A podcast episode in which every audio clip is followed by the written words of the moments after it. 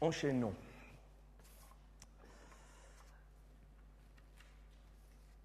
Alors, Karl euh, nous a invités à une première découverte des jardins en nous avertissant que les villes antiques ne devaient pas ressembler à, nos villes modernes.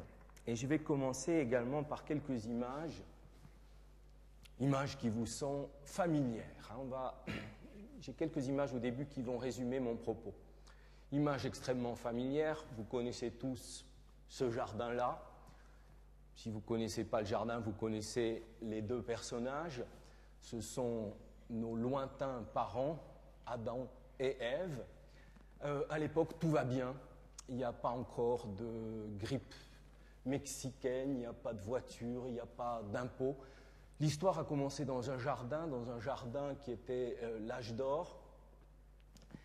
Euh,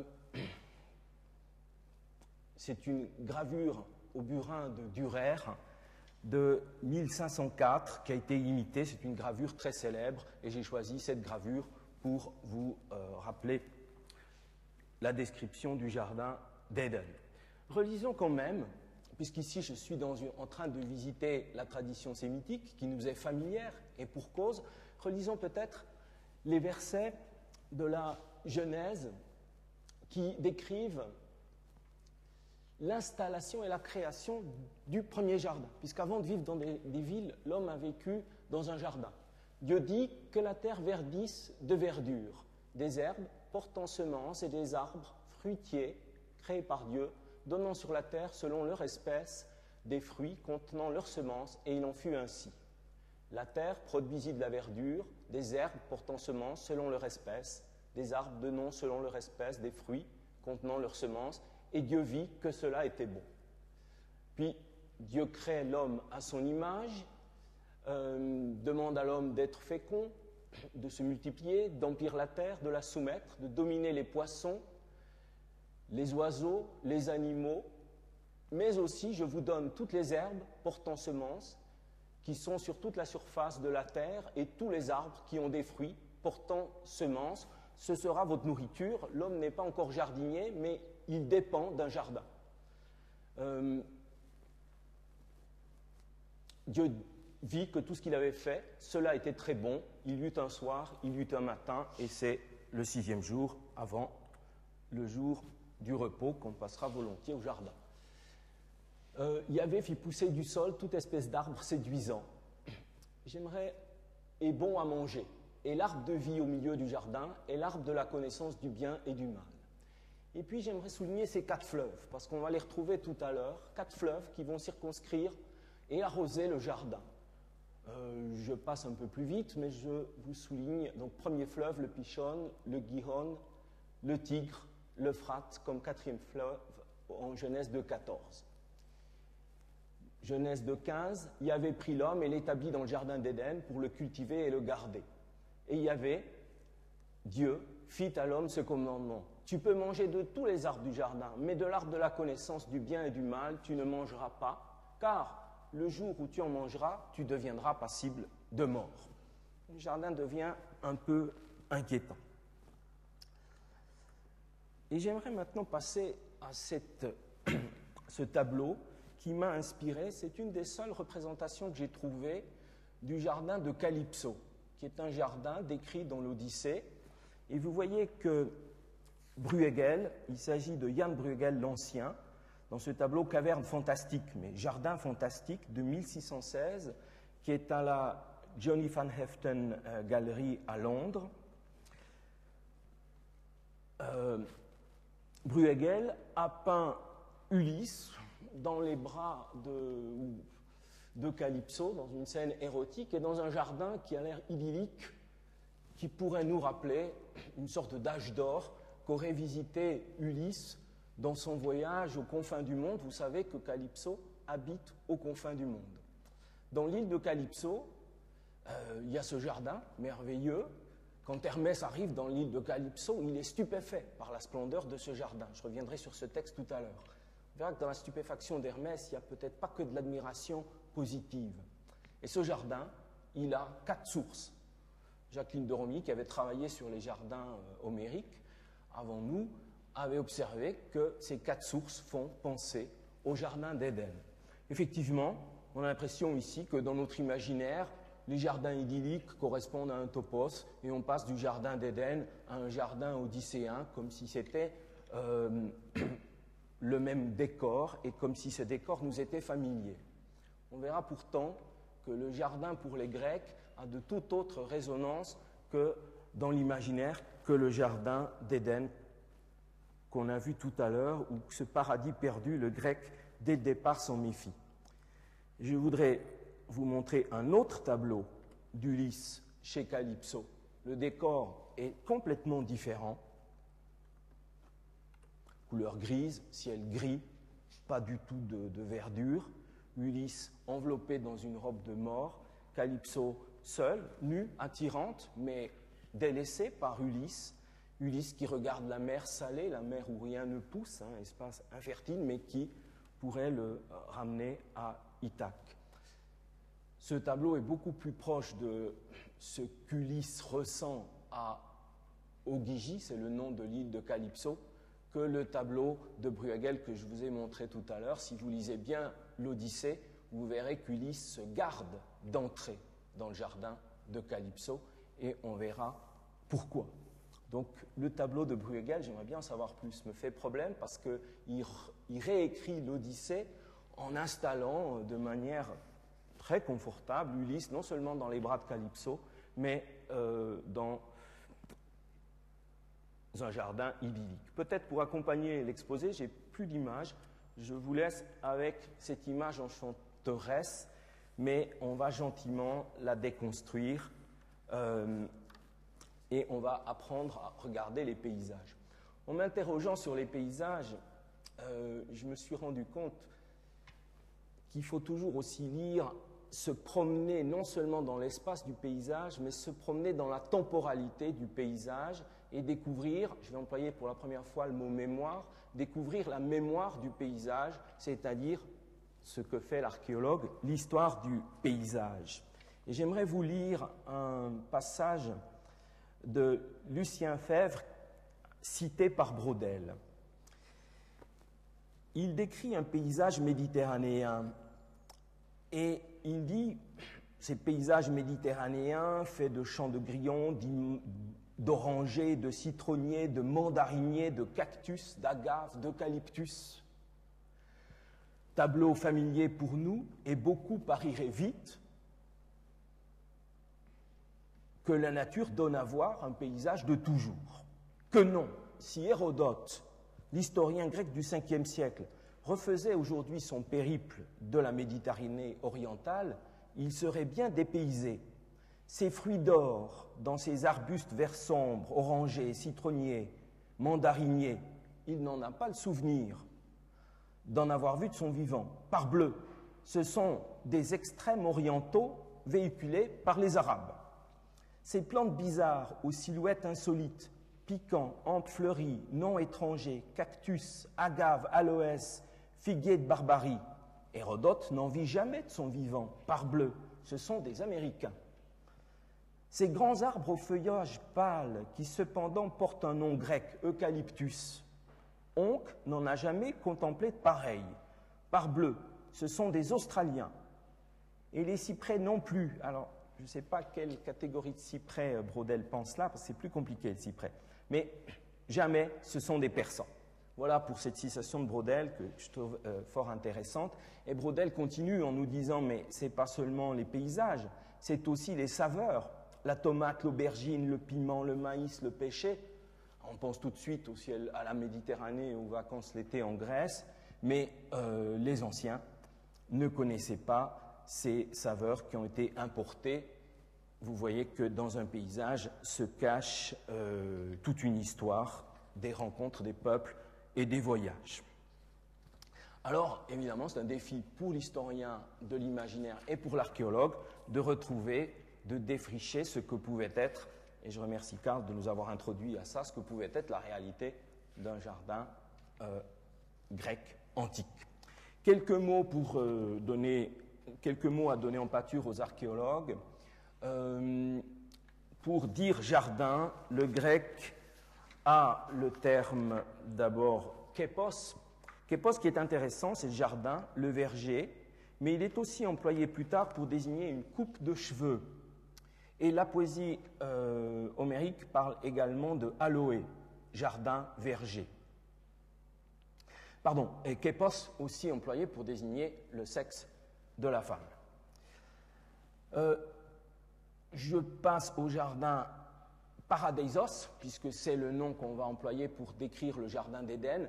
On peut comprendre pourquoi on employait Paradeisos pour décrire le jardin d'Éden, pour traduire le terme sémitique qui veut dire jardin dans la traduction de la Septante. Si on avait employé Kepos, qui veut dire sexe de la femme, ça aurait ouvert euh, des voies aux psychanalystes pour étudier ce qu'était et pour interpréter euh, le, paradis perdu avec des connotations que certainement on ne voulait pas projeter. Paradeisos, c'est plutôt le parc, le parc où on entretient les animaux. Vous savez que euh, c'est un parc de chasse, notamment aussi chez les souverains euh, hellénistiques. On pourrait dénommer d'autres mots encore, mais je vais, il y en a plusieurs dans, l'Odyssée, mais je vais passer et je vais m'arrêter sur quelques tableaux homérique. Euh, juste peut-être encore une allusion de Madame de Romilly qui indique dans son parcours que l'Odyssée peut évoquer des jardins enchanteurs, mais jamais il n'y a chez les Grecs nostalgie d'un âge d'or ou du paradis lié à ces jardins. Le héros n'est pas un descendant d'Adam, le paradis n'aurait pu que l'inquiéter. Ce n'est pas son rêve, en tout cas dans la poésie homérique. Et je vais vous donner quelques repères pour euh, déconstruire ce jardin euh, homérique. Les premières images de jardin, je vais évoquer deux tableaux iliadiques très rapidement. Le premier tableau iliadique d'un jardin, ce n'est pas un jardin, c'est une très belle prairie. Cette prairie, c'est la plaine de Troie. Au moment où la bataille va commencer, quand les guerriers arrivent, achéens d'un côté, troyens de l'autre, arrivent dans la plaine de Troie, le poète décrit comme on voit par troupes nombreuses des oiseaux ailés, oies, grues, cygnes, dans la prairie asiate, sur les deux rives du Questre, voler en tous sens, battant fièrement des ailes, et les uns devant les autres se poser avec des cris, dont toute la prairie bruit, ainsi, des nefs, des baraques, les troupes sans nombre se répandent dans la plaine du Scamandre. Le sol terriblement gémit, résonne sous les pas des guerriers et de chevaux. Les troupes font halte dans la plaine fleurie. Carrosse le Scamandre, innombrable comme feuilles et fleurs au printemps. Cela dit, ce printemps et cette prairie fleurie ne vont pas durer plus longtemps que ce moment de l'évocation. Dès que la bataille va commencer, quand un guerrier tombe dans l'Iliade, on ne dit jamais qu'il tombe dans le gazon, mais toujours sur une poussière désertique, poussière qui est la même que celle que les héros en deuil prennent pour s'enduire le visage. La végétation n'existe que au moment où les guerriers sont là, dans toute leur verdeur, dans toute leur force. Thaléron, dit Saleroi, hein, dira le, grec homérique, les guerriers plein de vitalité, qui sont comme des arbres, mais quand la bataille commence, cette prairie va disparaître et les guerriers seront comme des arbres qui tombent, qu'on abat, mais qui tombent sur un terrain désertique, poussiéreux. Je vous lis le, deuxième, le deuxième guerrier qui tombe dans l'Iliade. C'est intéressant parce qu'il a un nom qui l'associe au paysage fleuri des jardins et des prairies. Il s'appelle Simoisios. Je vous lis le passage. Ajax, fils de Télamon, frappe le fils d'Antémion, le fils de Fleury. Antémion, c'est qui, tient de la fleur. Jeune guerrier dont la force fleurissait, Phaléron. Simoisios, que sa mère, descendue de Lida, a naguère conçu au bord du Simoïs. Elle était venue là avec ses parents, veiller sur des troupeaux. Et c'est pourquoi on l'appelait lui Simoisios. Il marchait le premier à l'attaque, lorsqu'Ajax le frappe en pleine poitrine, près de la mamelle droite. La lance de bronze suit sa route tout droit à travers l'épaule, et l'homme choit au sol, dans la poussière. À tout à l'heure, il y avait des fleurs dans la poussière. Il semble un peuplier poussé au sol herbeux d'un vaste marécage. Si son fût lisse, si son fût est lisse, sa cime porte des rameaux, mais dans son bois, le charron a taillé avec un fer luisant de quoi faire en le cintrant la jante d'un char magnifique. Il gît là, se desséchant au bord du fleuve, tel maintenant Simoïsios, fils d'Antémion, tué par le divin Ajax. Vous voyez qu'on a rappelé pour ce deuxième mort de l'Iliade, une mort inaugurale, l'endroit où il a été conçu euh, au bord d'un fleuve, lieu érotique, lieu d'amour. Mais quand la guerre commence, ce paysage n'existe plus que comme un, décor qui va se dissiper. Le guerrier arbre est pareil à un arbre qu'on travaille pour fabriquer un char, soit un instrument de labour, soit un instrument de guerre. Et il est pareil à un peuplier qui se dessèche. Le premier jardin a disparu, mais on verra peut-être que cette comparaison de l'homme et de l'arbre est importante. Et Ulysse, un des rares héros à rentrer, euh, plusieurs héros qui rentrent vivants, mais on va voir que Ulysse, dans son retour, aspire finalement à retrouver un jardin. Mais ce n'est pas un jardin d'Éden qu'il aspire à retrouver.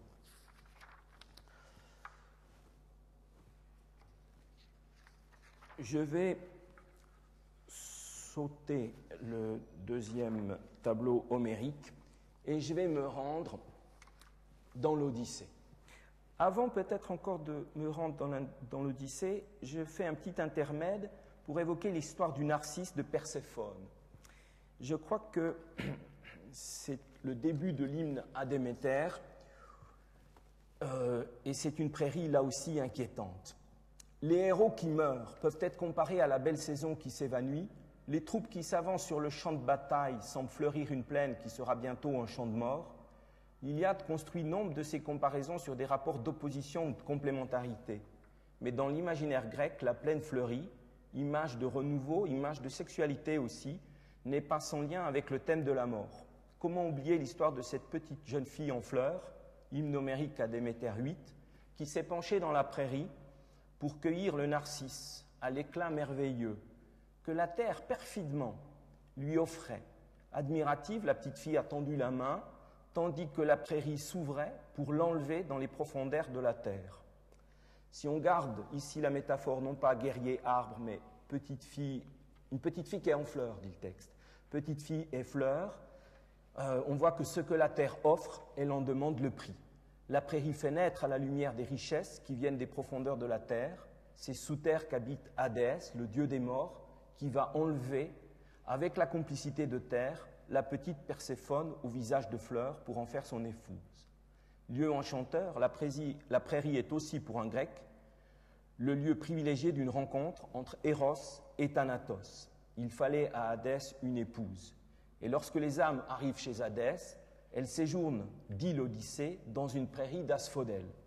Prairie fleurie, mais prairie de mort. Odyssée 24, 13 il faut remarquer ces connotations des prairies avec le monde des morts. Dans l'Odyssée, on ne sait pas où est Ulysse au début de l'Odyssée. On peut évoquer, Télémaque est inquiet.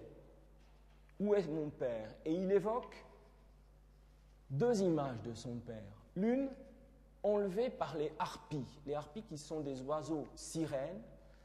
Et Télémaque est bien inspiré d'imaginer son père enlevé par des harpies.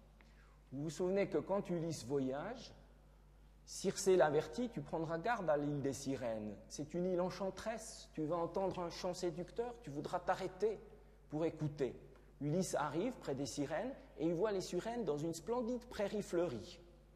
Heureusement, il est attaché, vous connaissez l'histoire, il ne peut pas euh, se délivrer de ses liens. Ses compagnons ont les oreilles euh, remplies de cire, ils n'entendent pas le chant des sirènes.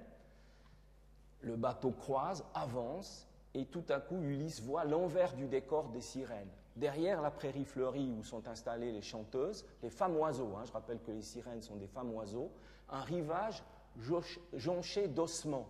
Les navigateurs qui se sont malheureusement arrêtés pour écouter euh, les sirènes et qui sont morts là, qui n'ont pas reçu de funérailles. C'est le pire pour les Grecs. Hein, ne pas avoir quelque part sur la terre une petite tombe euh, qui indique votre souvenir, mais juste des ossements euh, jonchant le rivage. On est très près de l'image que Télémaque euh, voyait dans ses pensées au début de l'Odyssée quand il imaginait J'espère que les harpies n'ont pas enlevé mon père.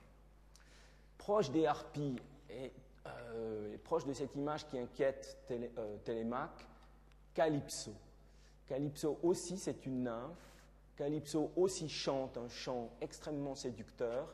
Et vous savez qu'au début de l'Odyssée, Ulysse est chez Calypso. Il écoute la nymphe qui le séduit, qui aimerait le garder à Ogygie au bout des terres chez elle. Elle lui offre l'immortalité. L'immortalité plus l'éternelle jeunesse, plus son lit. Tout semble parfait. Euh, elle a un beau jardin, on le voit, mais Ulysse refuse. Il a raison de refuser, parce que s'il reste chez Calypso, il devient bien immortel, mais un immortel oublié des hommes. Et justement, c'est ce que le héros veut pas. Le héros veut être intégré dans le temps des générations, il assume sa mort pourvu qu'on se souvienne de lui. L'éternité sans souvenir, ça n'a pas de sens pour lui. Alors, Ulysse est là chez Calypso, et malgré tout ce qui pourrait le séduire, il s'ennuie. Et pourtant, il y a dans l'île de Calypso un jardin qui est découvert par Hermès. Il va bien falloir qu'on délivre ce pauvre Ulysse qui est chez Calypso. C'est Athéna qui s'en charge, elle obtient l'autorisation de Zeus, et on envoie Hermès au bout du monde dire à Calypso Laisse partir Ulysse. Ça fait sept ans qu'Ulysse est retenu dans l'île de Calypso. Hermès arrive, et quand le dieu arrive dans l'île, il est pris d'admiration devant le jardin. La description est en 5, 56, 74. Quittant la mer couleur de violette, Hermès gagne la terre ferme. Il atteint une grotte où la nymphe aux belles boucles demeure. À l'intérieur, chantant de sa belle voix, elle fait courir la navette d'or sur la toile un bois avait poussé près de la grotte, avec richesse des peupliers, des aunes, des cyprès qui sentent bon. Là, des oiseaux de vaste envergure nichaient, des chouettes, des éperviers, des criardes, corneilles, oiseaux de mer, dont les travaux sont sur les mers. Là, tapissant l'entrée de la profonde grotte, sous le poids de ces grappes, une jeune vigne montait. Là, quatre sources, surgissant en même lieu, dans quatre directions, faisaient ruisseler leur eau blanche, tout autour fleurissait de tendres près de violettes et de persil. En un tel lieu survenu, même un dieu se fut senti émerveillé et plein de joie. Hermès admire, et le mot qui dit son admiration inclut aussi un élément de terreur. Si vous avez bien écouté cette description, il y a quelque chose qui ne colle pas. Regardez les oiseaux qui habitent le tableau de Bruegel, on voit un hara, un perroquet, des oiseaux de décoration.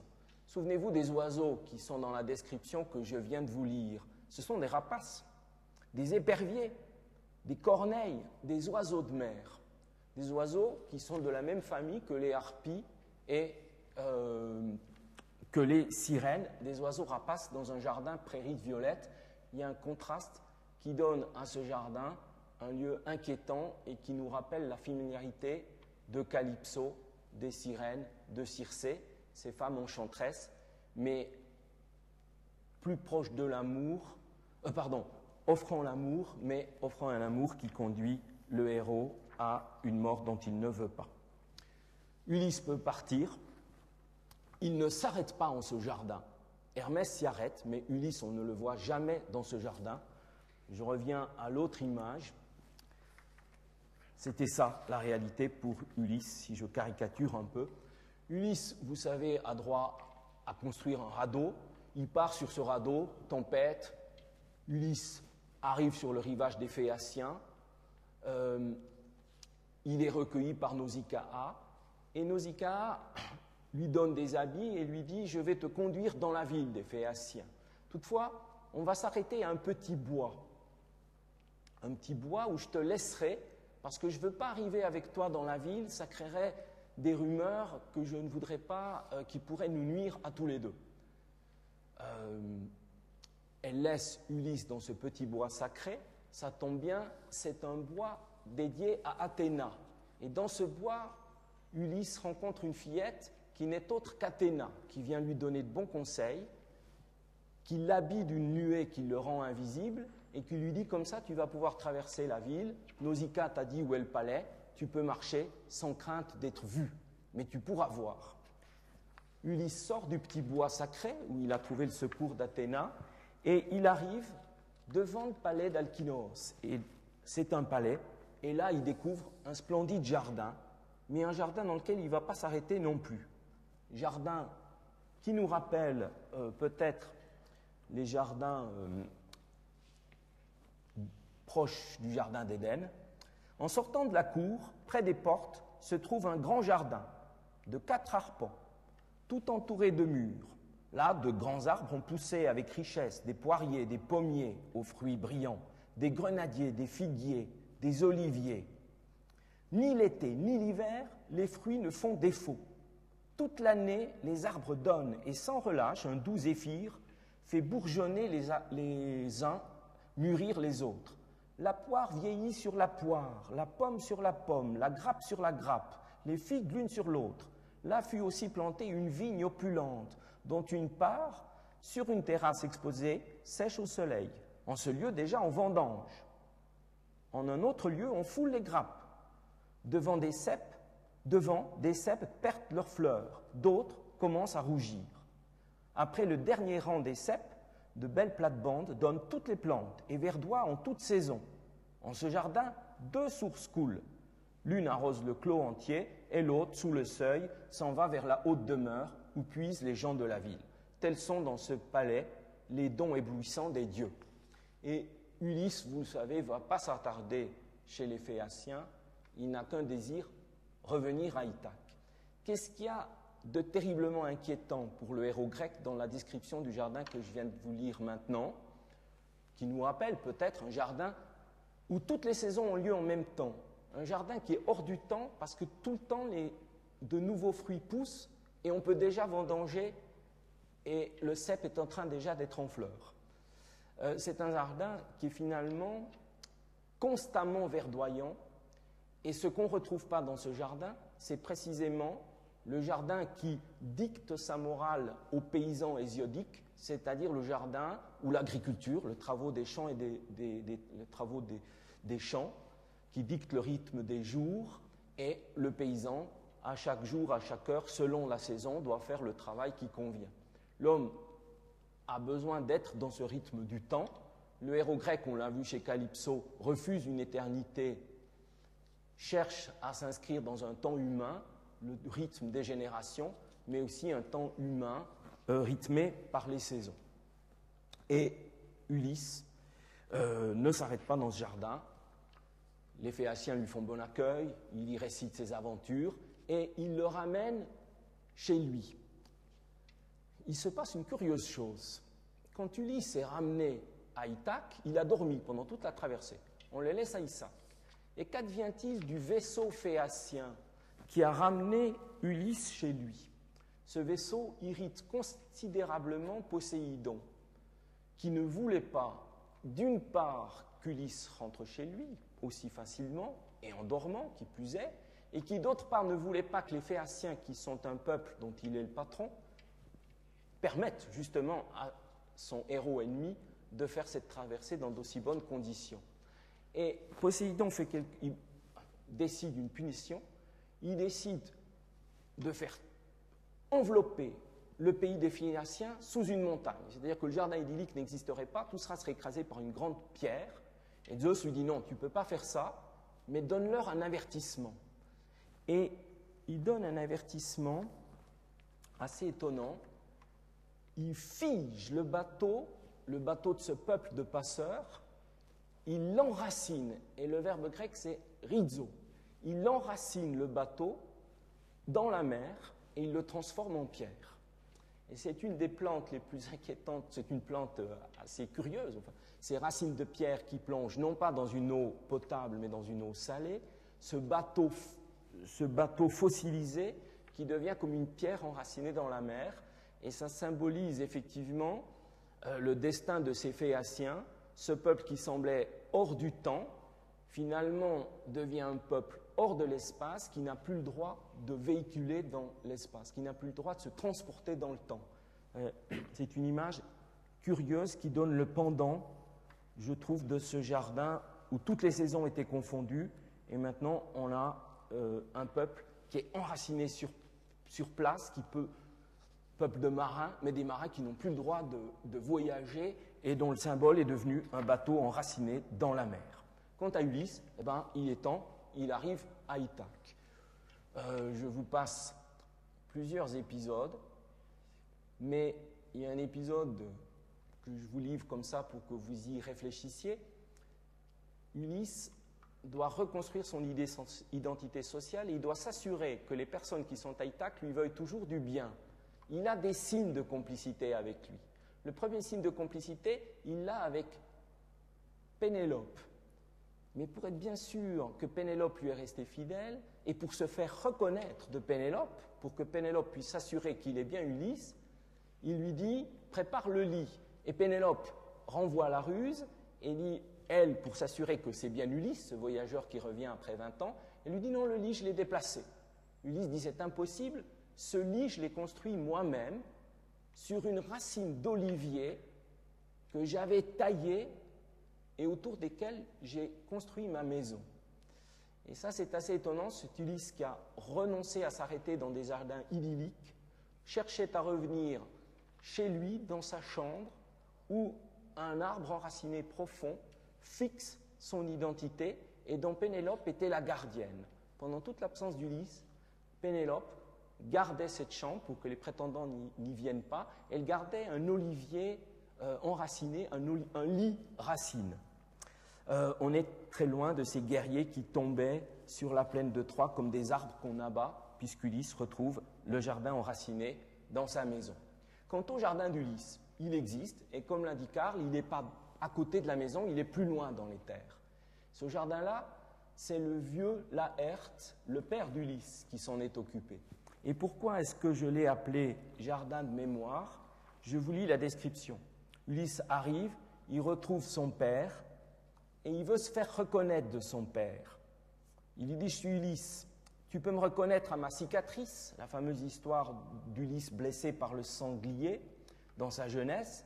Mais Ulysse enchaîne, sans attendre la réaction de son père, comme si le deuxième signe était plus important. En parcourant le jardin entretenu par Laerte, Ulysse, je te dirai les arbres que tu m'as donnés quand j'étais enfant. Je te suivais à l'époque à travers le jardin, et je t'interrogeais sur chaque arbre. Nous allions de l'un à l'autre, tu me disais leur nom, et tu m'en parlais. Tu me donnas alors treize poiriers, dix pommiers, quarante figuiers, de même que tu me désignas cinquante rangs de cèpes. Des cèpes dont chacun était vendangeable en sa bonne saison. Il y a là des grappes de toutes les sortes, quand les saisons de Zeus, du haut du ciel, les font mûrir. À ces mots, les genoux du vieil homme tremblent, défaillissent, car il reconnaissait les signes décrits par Ulysse.